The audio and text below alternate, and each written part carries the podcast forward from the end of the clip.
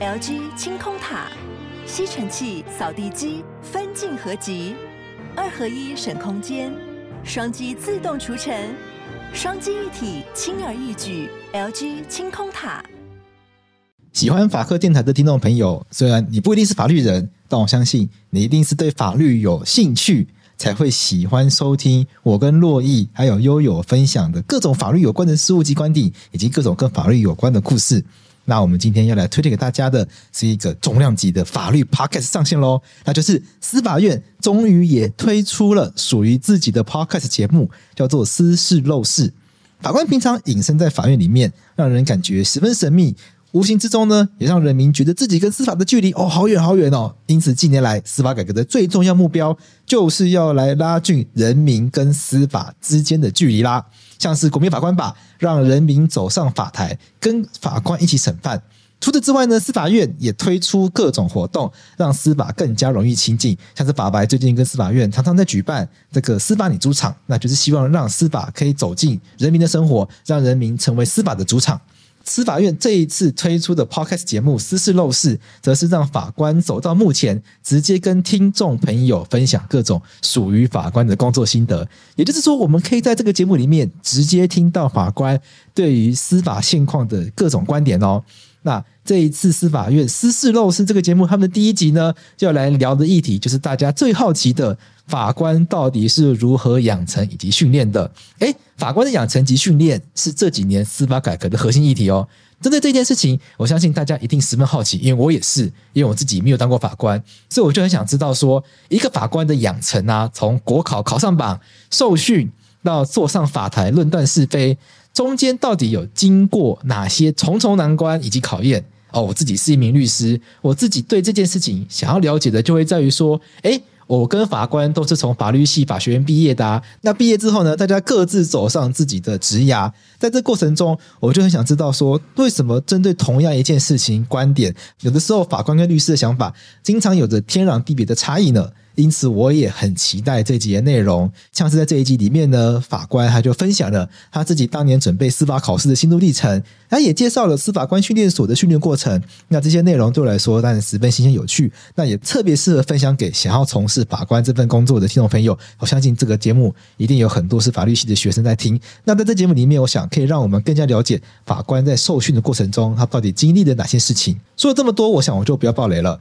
如果大家对于这一集的内容有兴趣，尤其是关心法律与司法的听众朋友，马上打开你们的手机，搜寻“司事陋室”，司法的司，事情的事，陋 L A W，室就是室内的室，私事陋室，订阅起来并五星吹捧。如果大家对于司法院的节目有兴趣，除了到 Apple Podcast 上留言以外，哦，还可以到司法院的脸书粉丝团以及 Instagram 留言来跟阿司做互动哦。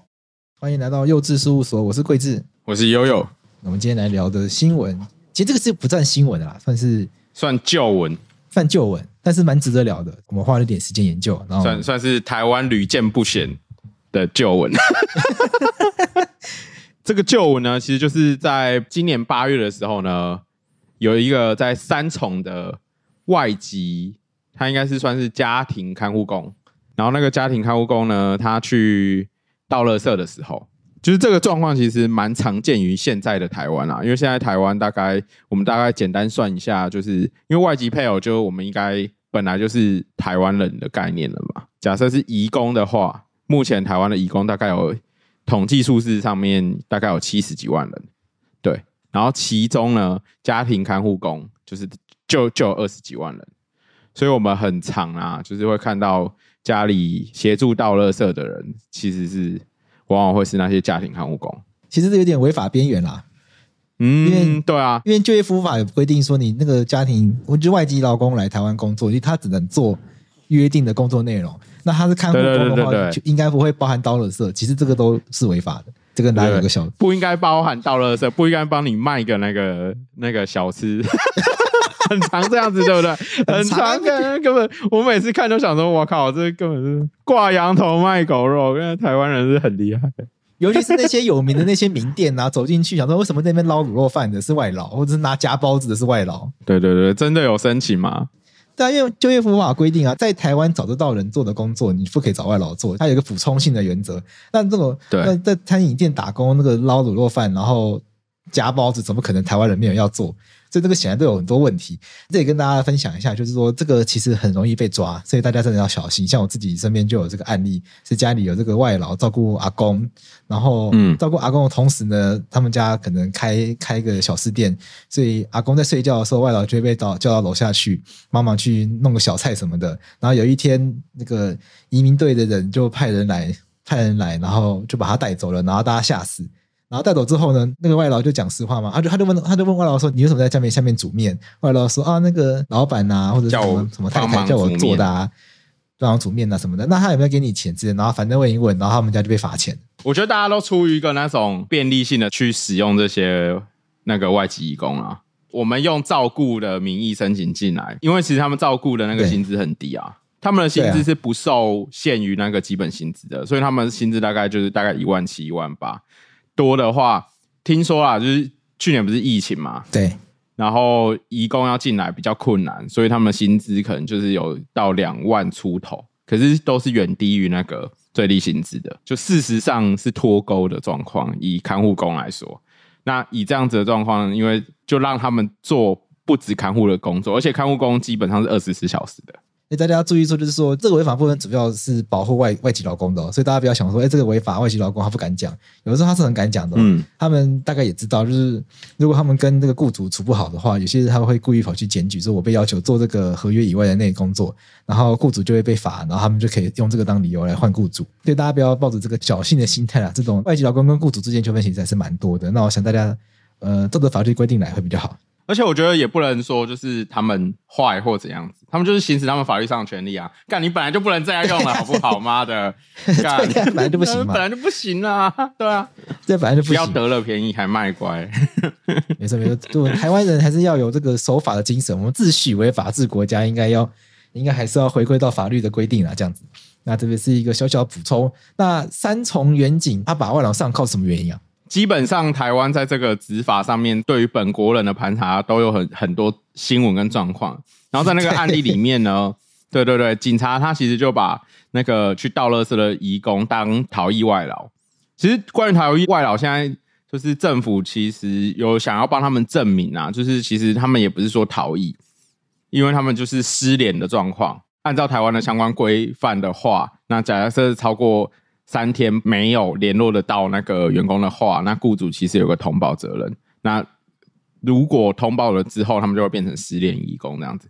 那基本上警察很喜欢就是看到在不对的时间，因为比如说像看护工，他们原则上是二十四小时都在工作的嘛。对。那所以他如果随机的出现在路上，哎，那他可能就没有在执行这个工作，他很有可能就会觉得说，哎，这个可能是。呃，失联义工，然后他们就会把他就是去，可能就会开始实施一些盘查这样子。后来在这个新闻里面，他就把他直接戴手铐，然后扣在路边的 seven 的椅子上，然后再就带回派出所，还上脚镣等等的。然后到最后发现，哇靠，其实联络到雇主，人家就是一个合法的看护工，然后很好心的帮忙雇主去倒垃圾这样子，就这样上到脚镣，上脚镣很夸张哎，对啊。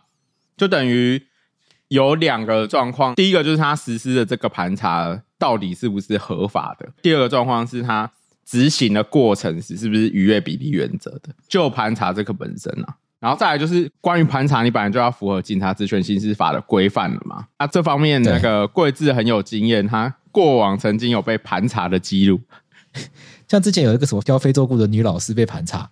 我自己也被盘查过，跟大家分享一下。我觉得这个被盘查其实很有趣，因为我是去看守所看当事人，看完当事人出来之后呢，我就在外面等 Uber，因为我叫 Uber 要准备去那个海山捷运站，然后我在等这个 Uber 开过来的路上，突然有两个警察，就是他们骑摩托车经过我面前，然后骑走之后呢，又突然骑回来，然后突然冲上来问我说：“你为什么站在这边？”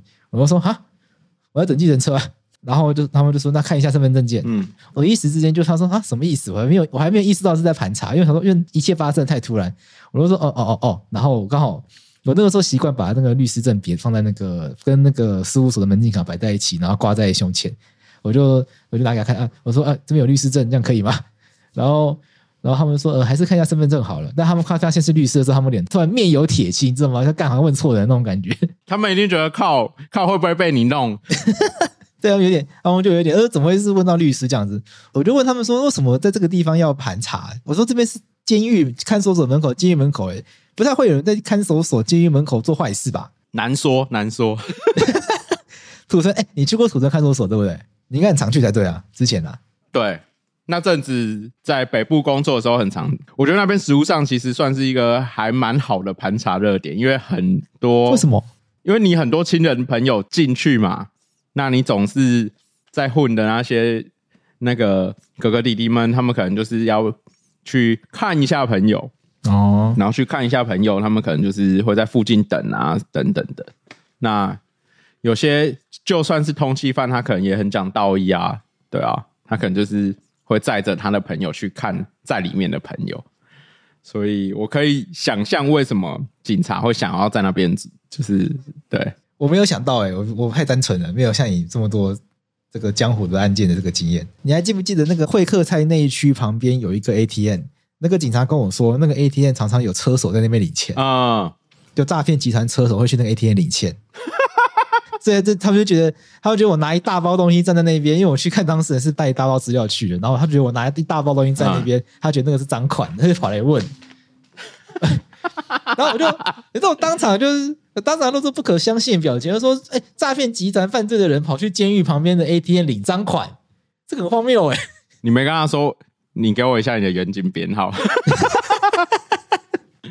那可能就会脸色更铁青，脸色很铁青。但反正后来聊了一下，就就算了，就这样。反正反正也没有什么太大损失，因为他们态度也很好啦，不是什么很凶恶的，然后被突然被压制在地上那种也没有，所以就这样就算了。那我好奇你那天的穿着。”就是我穿着、哦，你有穿衬衫吗？有啦，就还是穿律师该有样子，只是我没有穿到那么正式，什么西装外套什么没有。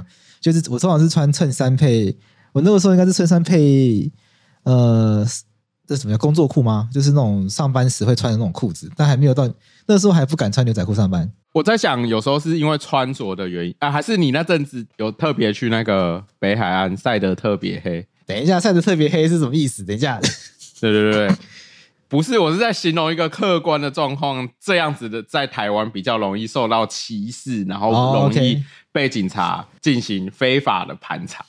可能我头短短的吧，像那种平理那种平头的啊，但我还没有理到平头，但我头发发型比较短嘛。像我们不是有另外一位杨姓律师，也常常在网络上抱怨，他常常被盘查嘛，因为长得太像，嗯、长得太像流氓，因为他都理短发，然后看起来很凶这样子。嗯，反正在网络上大家也可以自己去查，就是有一位杨姓律师，跟我一样姓杨，他也就是很常被盘查，然后被盘查到受不了，然后会他就跟现场就跟那个警察大吵架，吵到然后就说你直接把我带回去没有关系，然后两个吵起来，然后之后就上网写文章狂干掉这件事情。嗯。所以这件事情真的是其实是可大可小的啦。我觉得我说可大可小，不是说你要把它搞大搞小，是说在每个人的心中，他感受起来，有些人是真的真心觉得被冒犯嘛。说我又我又我又什么事都没有做，只是因为我看起来我长得比较像流氓，然后就这样子在弄我，但我不是。应该说法律规定是觉得有犯罪嫌疑再去进行这样子的盘查嘛？对对啊，那。可是，往往警察脑海中有犯罪嫌疑的样子是有刻板印象跟既定印象的。对啊，坦白说，这都是有刻板印象的啦。其实就是像美国的警察，干看到黑人就会拦下来这样子。哦，对对，不会因为你的穿着或者什么其他而有影响，就会因为你是黑人的肤色而进行这样子的状况。啊，像我们一开始讲到的那个呃外籍看护工的新闻，其实就会变成是这样子，因为他们的肤色。那直接去怀疑人家可能是逃逸的。OK，那一个合法的盘查，它应该要符合什么样的条件啊？就是说，总是有让不人不爽的地方吧。我再跟大家分享一个故事，是有一个，像可能很多听众朋友也知道嘛，有一个教非洲鼓的女老师。她到中地去上课嘛，然后有一个警察就跑过来骂她说：“我没看过你，你是谁？你从哪里来？你要干嘛？有没有带证件？”那个女老师突然被骂了一顿，不爽嘛，然后就拒绝他，不愿意提供证件。然后那个警察就突然把她抓走了嘛，然后中间还上也是戴上手铐啊，然后女生那个女生还被压在因为压在马路上啊，然后那旁边路人看到吓死嘛，谁敢去救啊？然后后来被带回去警察局，被扣押了九个小时，好像被铐在警察局里面。嗯，对，所以这个过程会是合法的吗？像悠悠，你是比较懂这个跟警察应对进退的律师，这个过程是怎么样才才会算是合法的？我觉得听众朋友应该蛮好奇，因为其实就算比较常接触刑事案件，我觉得因为条文写的不明确，这往往会造成后续警察他们执法就是也没有很明确的状况。哦，怎么说？怎么说？因为你条文就是写说合理怀疑他有犯罪的嫌疑或犯罪之余者，比如说像第六条第一款，这是一个可以在公共场所或合法进入的处所进行盘查的状况。Okay. 那其实合法的盘查就是警职法第六条列的那几款。对对，比如说刚刚讲的有合理的怀疑，那或者附近已经有事实主任，其实已经快要发生犯罪，或不管怎样，他们知道即将犯罪的情况，或者有妨害他人生命的状况。或者觉得，哎、那个地方有是主任，有比如说像快要有人要实施重大犯罪，其实从这几款我们简单来讲，就是它其实大部分的状况就是快要犯罪、要预防犯罪的状况去做这样子的盘查。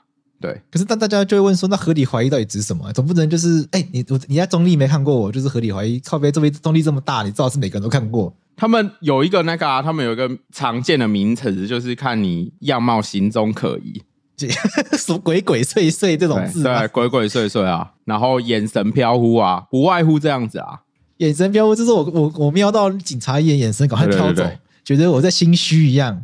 我我觉得比较合理的盘查，我听过的例子啊，就是比如说警察经过的时候，有明显闻到味道。比如说像试用毒品的人，他的这个呼麻的味道是不是？对，他的汗液或者等等有比较重的味道。那警察也要有闻过那味道才行呢、欸。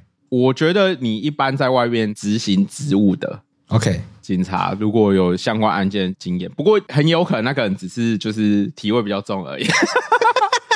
等一下，人体的体味跟那个大麻味道是一样的吗？不一定是大麻，就是因为我自己的经验上，就是有些使用毒品的当事人。的确，他们可能生理上的原因，OK，就对对对，因为他有有时候是有些用很重的人，他可能泌尿系统已经有状况了啊，OK 啊、呃，所以容易那个。那即便是这样子，要直直接达到合理怀疑的程度，我觉得可能警察在这边要多琢磨去解释啊。另外一个方式是，呃，有些比较大意的犯罪者，他可能在机车上或者其他。呃，副驾的地方已经有粉末了，那你很难说警察的执法是没有出一个合理的怀疑，或者是俗称啊，比如说 C K 他命的人，他们有有一个东西俗称 K 盘啊，OK，对，然后就是铁盘，然后再刮的那个东西，嘿，说把黑他命刮下来的东西，对对对对，刮刮方便他们使用的。那 OK，假设，可是不就白粉吗？不能说是痱子粉吗？可是。我我合理怀疑的状况不是要到有罪嘛？Oh, OK，是看起来像对，对，对啊，我只是发动侦查，OK，就发动这个盘查的行为而已。OK，对，那我已经看到那个黑盘，你你不让警察执法，反而会怪怪的。就一般我们每次因为争议事件是一定有的，对，比如说以前那个什么客委会主播，他就穿拖鞋，然后在那个金站。散步的时候 看，然后就啊，对对对对对对对对，有 这些事情，有这些事情，对啊。那其实我过往忘记是在我们自己的节目或者在其他节目讨论这件事情的时候，我都会觉得，我想起来了，对对对，我们讨论是李永德这件事啦，我都会觉得这件事情的本质上的问题是在于为什么要盘查？OK，对，我们盘查是出于说他可以找到犯罪嘛？对对。那以国外的例子来讲啊。就是你过分的这样子盘查，在美国他们至少是会造成种族冲突扩大。对，那有没有因为这样的过分的盘查，确实使得犯罪率下降？至少我知道，像纽约他们那边之前彭博有出来道歉过，他就是他出来道歉的原因，就是因为他造成这样子的扩大。然后在他实行这样子扩大盘查的相关政策之前，就有犯罪学者。还有警戒，可能就有人提醒他说，这样子未必是好的执法，不一定有用。对啊，那至少在台湾的话，截至目前为止啊，就是根本没有任何统计数据足以解释说，警察他们到底盘查了多少人，然后多少犯罪是透过盘查而来的。可是警方他们自己在宣传上面，你去看那个什么 NPA 署长，是他们很喜欢拿这个出来丢宣传，他们喜欢讲这个。对啊，就是。我们是捍卫铁血这样子什么的，是。可是好，有这么多成功的例子，可是是不是也有一些失败的状况？对。可是失败的状况，他们自己不会宣传啊。啊，好，不宣传也没关系。那至少有没有统计？比如说你们这样子盘查，就外籍移工来讲好了，就是你们到底带了多少合法的移工回去？那就是你统计一个数据嘛，或者你们因为这样盘查完之后，发现不是犯罪者的状况有多少？那你你有这个数据，那我们来来看说，那你的盘查是 OK 还是不 OK 的？嗯哼，对啊，你至少科学一点嘛。对对啊，我看网络上有一个警察职权行使法教材初稿，这不知道谁写的。嗯，那里面有提供四个合理怀疑的判断标准。嗯，第一个是基于情报的合理怀疑。例如说，从县民口中得知某人在携带毒品前去往前往什么地方，哎，这个就蛮合理的。对啊，这蛮合理的。对，另外一个是从现场观察的合理怀疑。例如说，发现有一个人手提一桶汽油，然后身上又有打火机，嗯，在骑楼下徘徊。这个其实大概就是那种第六条第二款那种有事实主任对已发生的犯罪或即将发生的犯罪，这还蛮明显的。那蛮明显的，因为你没事提这种，你不会左手提汽油，右手拿打火机嘛？嗯、这个蛮怪的。对对对对。你讲蛮可怕的，背着武士刀。哦，对对对。另外是结合环境来判断，结合环境发现的异常，比如说在滨海公路巡逻的时候，发现有发现车子里面坐着特殊口音的乘客。哦，哦，偷渡客，这个不就让我想那个黑松沙士的广告，还是什么沙士？但是有饮料广告，不是就问说你会唱国歌吗？然后唱不出来，不是唱党鹅哦。大概这样子。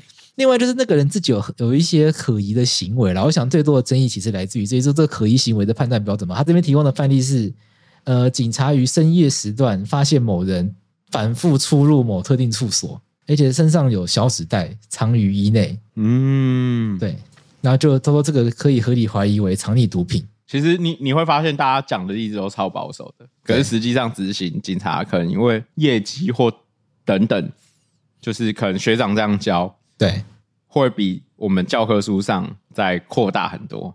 而警察们也会有压力，就是说，如果如果我权力行使这么保守，就会导致该抓的没有抓到，他们也会被骂。所以我觉得这个在讨论这个议题的时候，还是要给警察一点空间呢，要要要，还是要能够理解他们行使这个职权，还是有他们的任务嘛，他们还是有任务要行使。但我们还是要回归一个要求，就是说，希望这个还是可以回到法治面来去讨论呐。对对对。讲到这个盘查，我就很想要分享，因为那个警察职权行使法往下滑的话，它就会有一个拦停交通工具。嗯，对，这个这个我也有一个经验的，就有一个当事人，他就是骑摩托车，一直看到红灯要停下来之前呢，他就突然被那个警察叫下来吹酒测，然后一吹就爆掉。哦，酒驾，但他就觉得这个是，他就觉得这个拦停是违法，因为现场没有装那个酒测站嘛。他是，嗯、然后他骑车是很平稳的，然后，为什么这个警察可以随便去，随便可以去把他叫下来吹酒测呢？然后就跑来问我。后来打行政诉讼还真的赢了，因为法官觉得这是违法的酒测。那时候在进行这个案件的时候就觉得应该会赢，因为法官在最后一次开庭的时候把我们当时臭骂了一顿。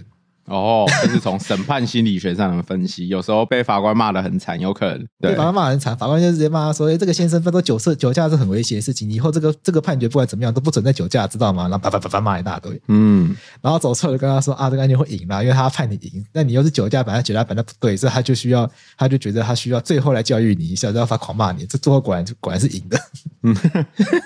其实这个案例就是跟我们讲的重点，不是说你可以酒驾啦，对，不是可以，绝对不可以酒驾，对对，应该说你酒驾是错的，对，可是不等于警察执法的错就可以被忽视或掩盖，这样子。对，因为这个警察职权行使法，它也有类似盘查规定，针对这个交通工具拦停，它也是要求说警察必须要能够观察到你已经有合理怀疑是会发生交通危害。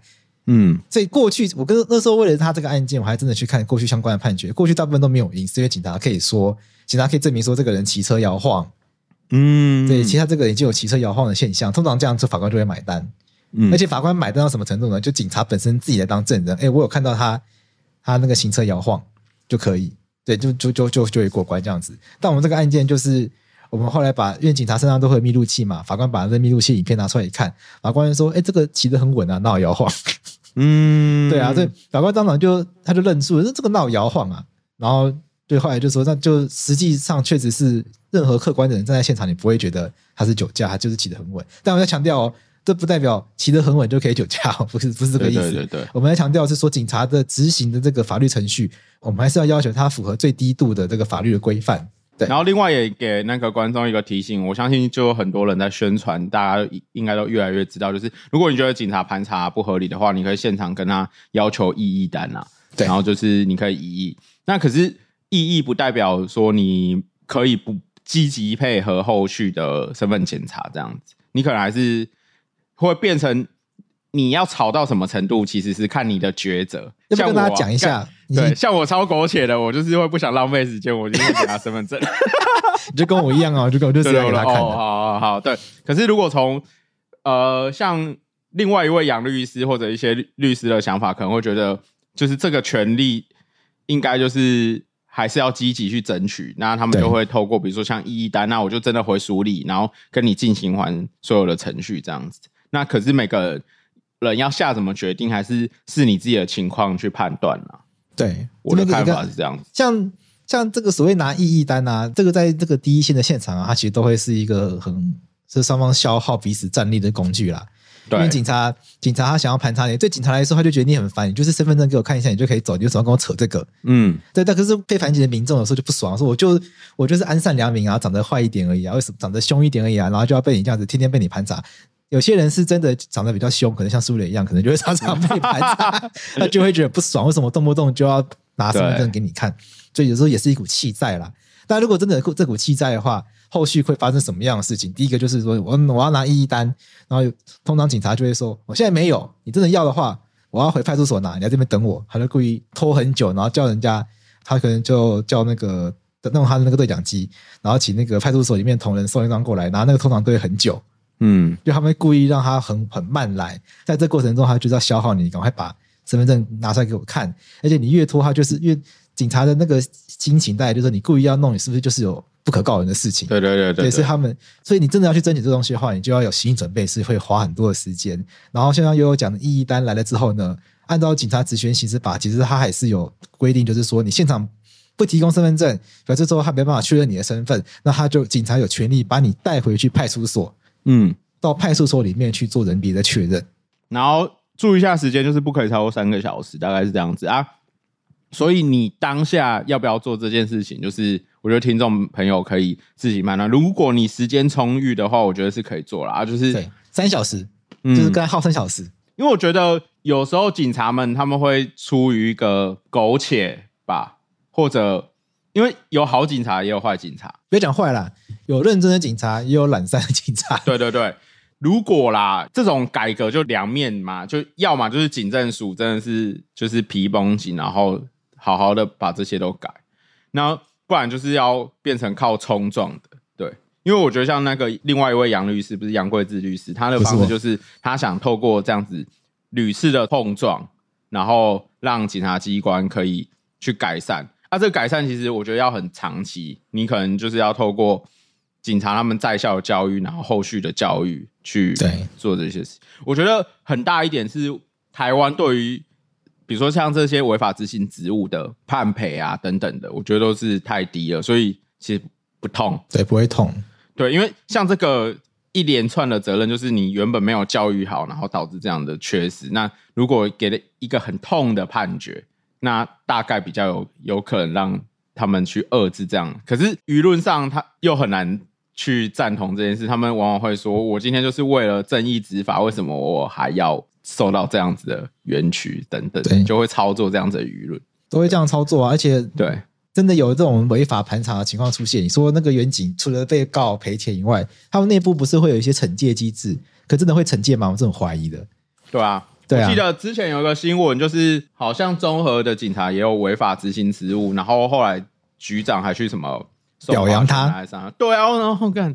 那个是不是把人家把一个小朋友的头放在地上踹的吗？对啊，对啊，踹人家头很夸张哎。对啊，讲白了啦，那个什么像方养林还是步步高升，那就是啊，那大家 大家就大概知道这个状，其实我们警戒的状况大概就是这样。对对，就大家心里有数就好，不方便讲太明白。像这个非洲鼓女生这个事件出来之后呢，像那个徐国勇，他的。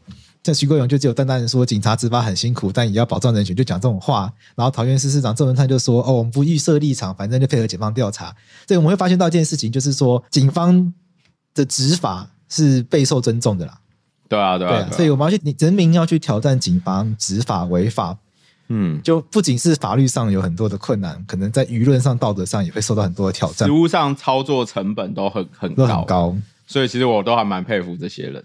对，对所以对，真的真的，像那个非洲国老师，我就是我也是觉得很，我也是很敬佩，就是说他愿意关在警察局九小时，这个关九小时这件事情，可能本身就有违法啦。嗯，而且我觉得另外一方面，可能就是假设我们听众就是有志后来去从事相关的军警职业，可能就是真的慢慢从内部去改革这样的气息跟文化，看会不会越来越好。对，嗯，这很无奈啊，很无奈。那像这个外劳，他被盘查是是因为他被当成逃跑外劳？对对对对。然后这个部分过往嘛，过往都称为呼为逃逸外劳，然后现在的就是有要把它证明当做就是失联移工。有统计数据啊，在台湾的失联移工大概有五万个左右。嗯，那这种状况其实大家会觉得五万很多，可是刚刚有讲就是。有七十几万人嘛，这样七十几万五万又感觉很像很多，可是基本上当移工旷职一到三天就会被做这样子的申报了。嗯嗯嗯，对对对对对，简单来讲就是你三天不上班，我我发现就是我们对外外，当然一方面可能为了国安还有那种治安的考量，然后去做这种呃统计上的区分。或者制度上不一样的设计，比如说像台湾人三天不去上班，大概只会担心是生病或者发烧很严重。对对对，可是移工的管理上就会完全不一样。那可是如果我们用一般法律的概念的话，移工如果没有去上班，其实就是雇佣契约的关系而已嘛，对吧？对啊，其实旷职而已啊，旷职三天就解雇啊，劳基法，因为按照劳基法跑就是这样子而已啊。对对对对，可是。移工的话就会变成不是这样子，就是他们可能还要负担，比如说他可能会变成有他没有得到许可拘留等等的状况。OK，对，会有入出国移民法，然后还有就业服务法的问题。对，这个东西就是其实蛮值得讨论的啦。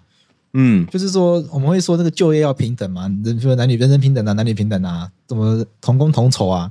嗯，可是这个外国人跟本国人到底需不需要平等？其实他从第一个从宪法层次上就可以讨论，因为宪法保障的是国民嘛。那到底外国人在我国境内需不需要得到跟台湾人一样的保障？这个这这个本身就是一个大家可以思考的问题。再加上我们的就业服务法，它的第四十二条，它就明确的规定说，为了保障国民工作权，聘雇外国人不得妨碍本国人的就业机会。劳动条件、国民经济发展及社会安定，所以外国人在就业服务法的架构下，他来到台湾工作，他先天上就已经先预设了，是不可以是以不妨碍台湾人工作权为前提。嗯嗯嗯，对，所以这个观念要给大家。所以这个当然大家都可以再有更多讨论，就是说这个我们是一个人权立国啊，新时代新思维啊，不应该再这样子以一个歧视外国人的角度出发啊。但回过头来说，如果我们我们是不是要像新加坡啊、香港啊这种国际大都会啊，就是广纳世界人才来台湾工作啊？那相对来说，那一定就会有一些台湾人的工作机会被排挤掉。那台湾的同胞是不是可以接受这件事情？我们要怎么样去跟大家说服大家这件事情？说，呃，我们牺牲掉一些自己的工作权利，去换来更多呃国际人才的进驻。我觉得这个都是要花更多时间去沟通的。但是回到现在的法律的话，现在法律是预设台湾人优先，台湾人不做的，然后外国人才可以做。然后补充一下，就是比如说像刚刚讲到。你移工只要旷职一到三天，雇主失去联系的话，其实就是要通报。然后这个通报是有义务的哦，就是你必须法律上要求雇主的通知他，比如说就是你要用书面通知，然后你要通知那个内政部的入出国移民署，然后通知警察机关这样子，然后地方主管机关。因如果你没有去，比如像台北市有一个像行踪不明外劳网络通报平台，OK，对。你就要进行这些通报啦，要不然你可能会导致雇主本身会有三到十五万的罚款，就雇主自己要被罚了。对对对对，就是有一个网络平台可以去做这些事情。因为我自己看这件事情，就是会有两方面，因为比如说像看护工好了，那他雇主他的期待就是希望这个看护工可以分担，因为一定是困境嘛，一定是比如说家里有。老人家真的很老，需要照顾，或者是很多小朋友了，第三胎以上的这些情况，然后他们去做这些申请了。对，那他透过义工，其实就是要让自己可以用成本比较低的方式去解决自己的负担。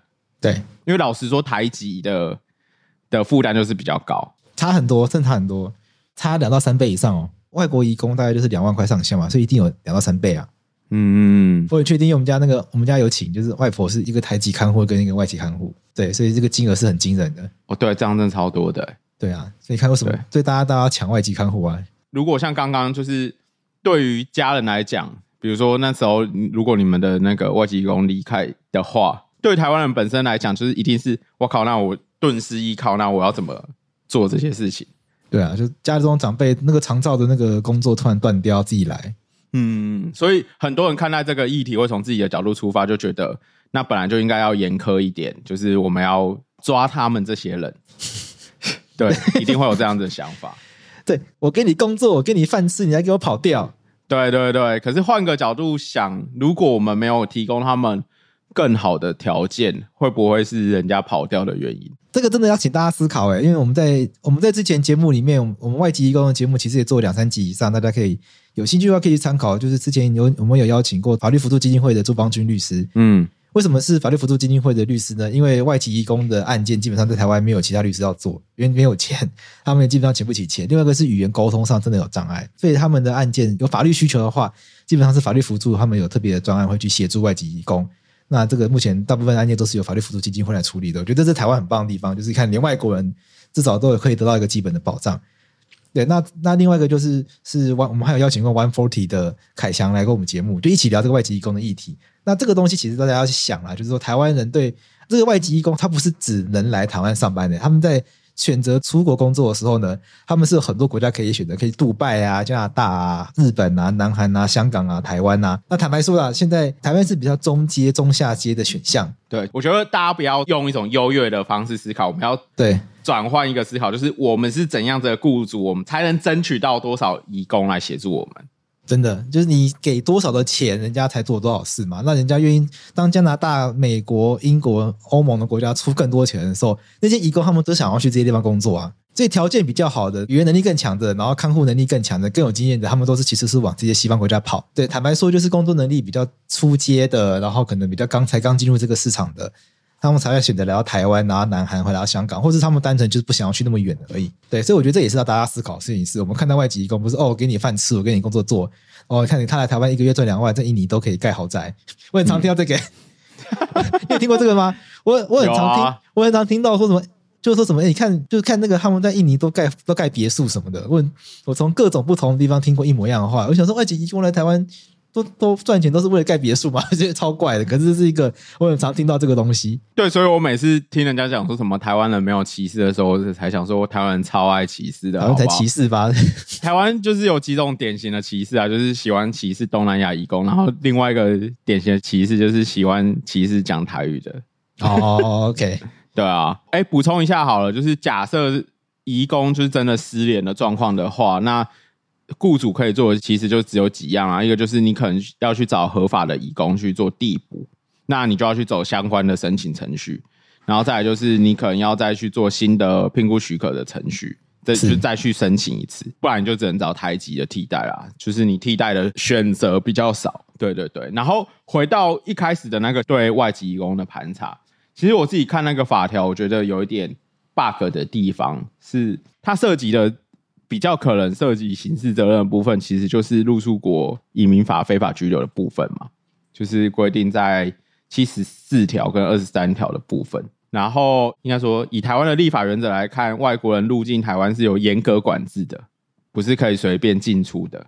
那移工他们原则上就是按照就业服务法的规定可以进来的情况。那像他们这样子的状况，如果单纯看入出国移民法的话，可以去做那个入出国查验的，其实好像没有包含警察这个身份。对，这也是一个很妙的事情。对对对对对。可是我们的内政部警政署却有赋予警察这样的专案吧？行政委托。对，从相关的新闻来看，就是有一个专案叫“祥安专案”啊。那个专案好像是把移工列成就是国安问题。可是按照主计处的统计，失联移工的犯罪率其实不到台湾人的一半。什么意思？什么意思？就是台湾人犯罪率是我们担心是治安死角的移工犯罪的一倍。OK，就是呃，超讽刺的。比较起来，台湾人比较可怕吧？对对对对对对。当然，我们可以主张，就是外籍移工有犯罪黑数这种很瞎的主张。对，哎、欸，我自己的经验啊，就是如果这种移工涉及的犯罪，有些超小的哦，就是什么偷牵人家脚踏车那种而已。然后撇开这种比较大的问题，其实你就想移工来台湾特别犯罪的几率其实不高。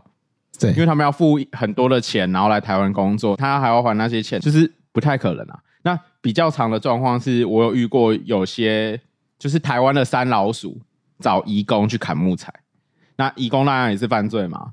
对，这件事的本质是要怪移工嘛？是怪台湾山老鼠吧？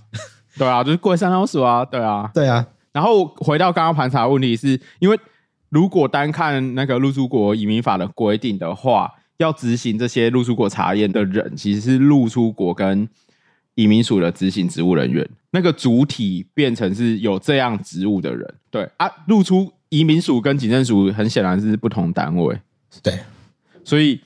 警政署用怎样子的法律解释？它等于就是去扩大那个法律解释，让警察可以去执行这些职务。那下一个问题是，你执行完盘查之后，你把那些人带回去之后，那你你是怎样可以把那些人留置？因为回到刚刚入出国移民法第六十四条规定，它是说依这个法律，他们可以暂时留置。对，可是很显然，可以暂时留置的不是警察，是有可以合法执民入出国移民职务的人。对。所以这边可能就真的要修法，不然解释上我觉得可能会有 bug。不过我自己没有相关案件的经验，有相关案件经验，我可能会想要玩玩看，就是就一路一路把它打一打，去打一些国配。你可以，你可以跟这个法律辅助基金会联络一下，他可以勾一个外籍劳工专案。哎、欸，我忘记我那时候有没有勾那个了、欸。对，我帮你跟朱律师讲一下好了。哎、欸，这个好像真的蛮需要的。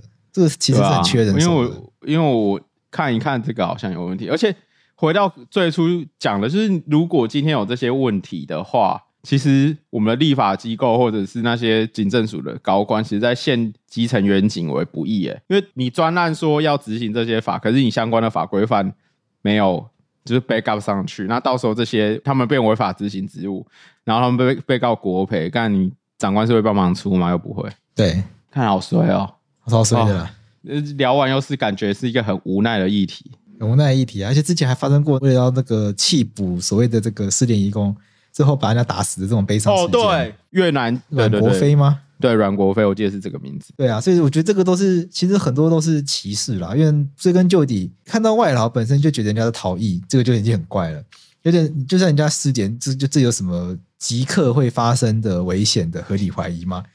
这些其实如果回到法律本身都是讲不通的啦。对，就是直接推定那个肤色比较容易犯罪啦。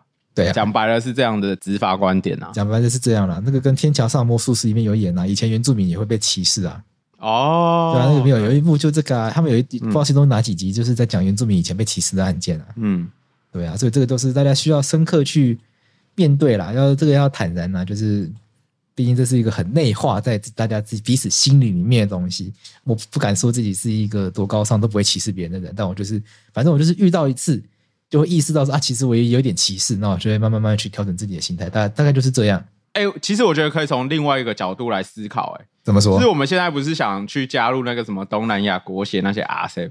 阿塞阿塞进不去啦，阿阿塞进不去，阿塞是中国为主的，对，就是我们要 TPP 之类的，对 CPTPP 啊，人家那些都是东南亚国家组成的联盟，然后我们作为一位国际孤儿，想要争取，然后我们对待人家该其他国入境的移工是以这样子的态度，我想怎样都不是妥善想要促进两国正面发展的的角度吧？对，你要。在国际上就已经没有朋友了，然后还觉得自己很很很有钱、很高贵，觉得自己很屌。谁要理你啊？妈的，谁理你啊？对啊，然后在那边看不起人家，看我们实实际上我们又没有比人家屌多少，没有比人家屌多少。大家如果有机会去东南亚玩的话，东南亚进步也是很强。对对对，真的。如果从这种实际的层面，就是会变成其实我们也蛮需要对方的，就这本来就是一个互利的状况。对，嗯，我觉得应该要从这个角度去思考，就是。我们需要他们，那他们可能也需要我们。那是既然是做生意的话，那可能是调整到彼此都好的状况是最好的。没错，这后面结束之前，跟大家分享几个，就是如果想要认识台湾的外籍移民啊或者移工的话，有几个去处可以去。我只知道台北，如果在台北你想要认识一下移工的生活的话，有两个地方，一个是中和有一个缅甸街。哦，我之前住过那附近啊，东西超好吃的。那一条那那一整条路都是那个缅甸的料理，所以常常也会有些东南亚的移工在那边在那边聚集，因为那边就是他们家乡食物之类的。所以缅甸街是可以去的。那个缅甸街他们好像也有录一个 podcast 哦，真假的？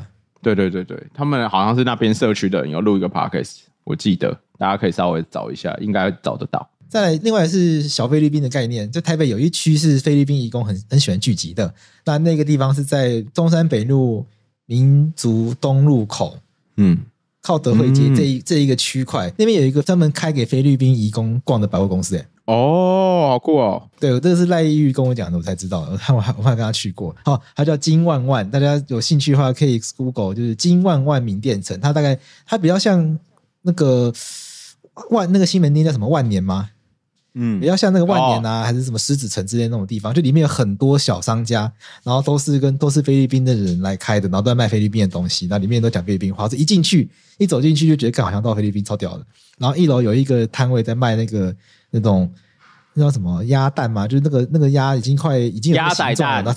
啊，对对，鸭仔蛋那个，我看到快吓死了，那就很酷。那他们那他们那他们的传统食物这样子。啊，然后那边有一个天主教教堂是专门给菲律宾义工去的。还有一个卖菲律宾菜的那个餐厅，然后就是给分别给菲律宾移工吃的，所以大家有兴趣的话可以去体验一下菲式风情。想认识相关东南亚讯息，可以去听刚刚讲的那个 podcast，它 podcast 名称叫明格喇叭缅甸街。我之前很喜欢透过吃东西认识东西，所以我那时候住那边的时候留下蛮多美好的回忆，因为东西真的很好吃。我特地去吃去吃过一次，然后那边就是会有些就是不会念的那个食物，吃味道都很特别。对对对，就是哦味道很丰富，我觉得很赞。没错，他们在北车后面还有一个印尼街。哦，因为之前不是有什么北车印尼那个外有那个外劳喜欢坐在那个大厅，然后有一阵子还不准人家坐嘛，然后被被被爆说被人家骂是歧视什么的嘛。所以大家有没有想过一个问题，是为什么外籍移工为什么喜欢在北车聚集？基本上就是交通方便，因为外籍移工他们在工厂工作的那一种，他们其实是有放假，周周休二日是会一起放假的，因为他们是比照劳基法。所以他们放假的时候就会搭火车，因为他们在台湾不太会有交通工具，所以就会搭火车。那北车站就会是一个最大众的聚集点，在北车后面有一个印尼街，然后在那边可以吃到很多印尼的传统美食之类的东西。所以在台北有小印尼，有小菲律宾，然后有小缅甸，这个都是大家可以去体验看看的。哦，你讲到车站，哈我想到就是也有听说有些坏坏的警察会业绩不够的时候，就开始在这种时间想要补业绩。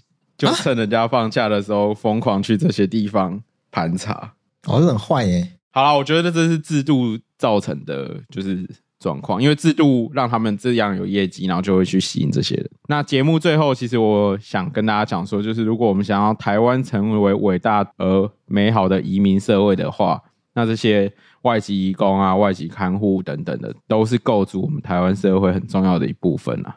那对，今天节目就到这边吧。今天就到这边，大家知道感谢他们了。很多可能重大的经济建设没有他们的话，基本上没有人要做啊。对啊，在我们生育率一直下降的状况下，对啊，这是个这是一个现实嘛。那人家愿意来工作，不能抱着说给人家钱，给人家工作，让他盖豪宅这种这种马英九式的想法是不行的啦。对，好了，我们就到这边来，大家拜拜。拜拜。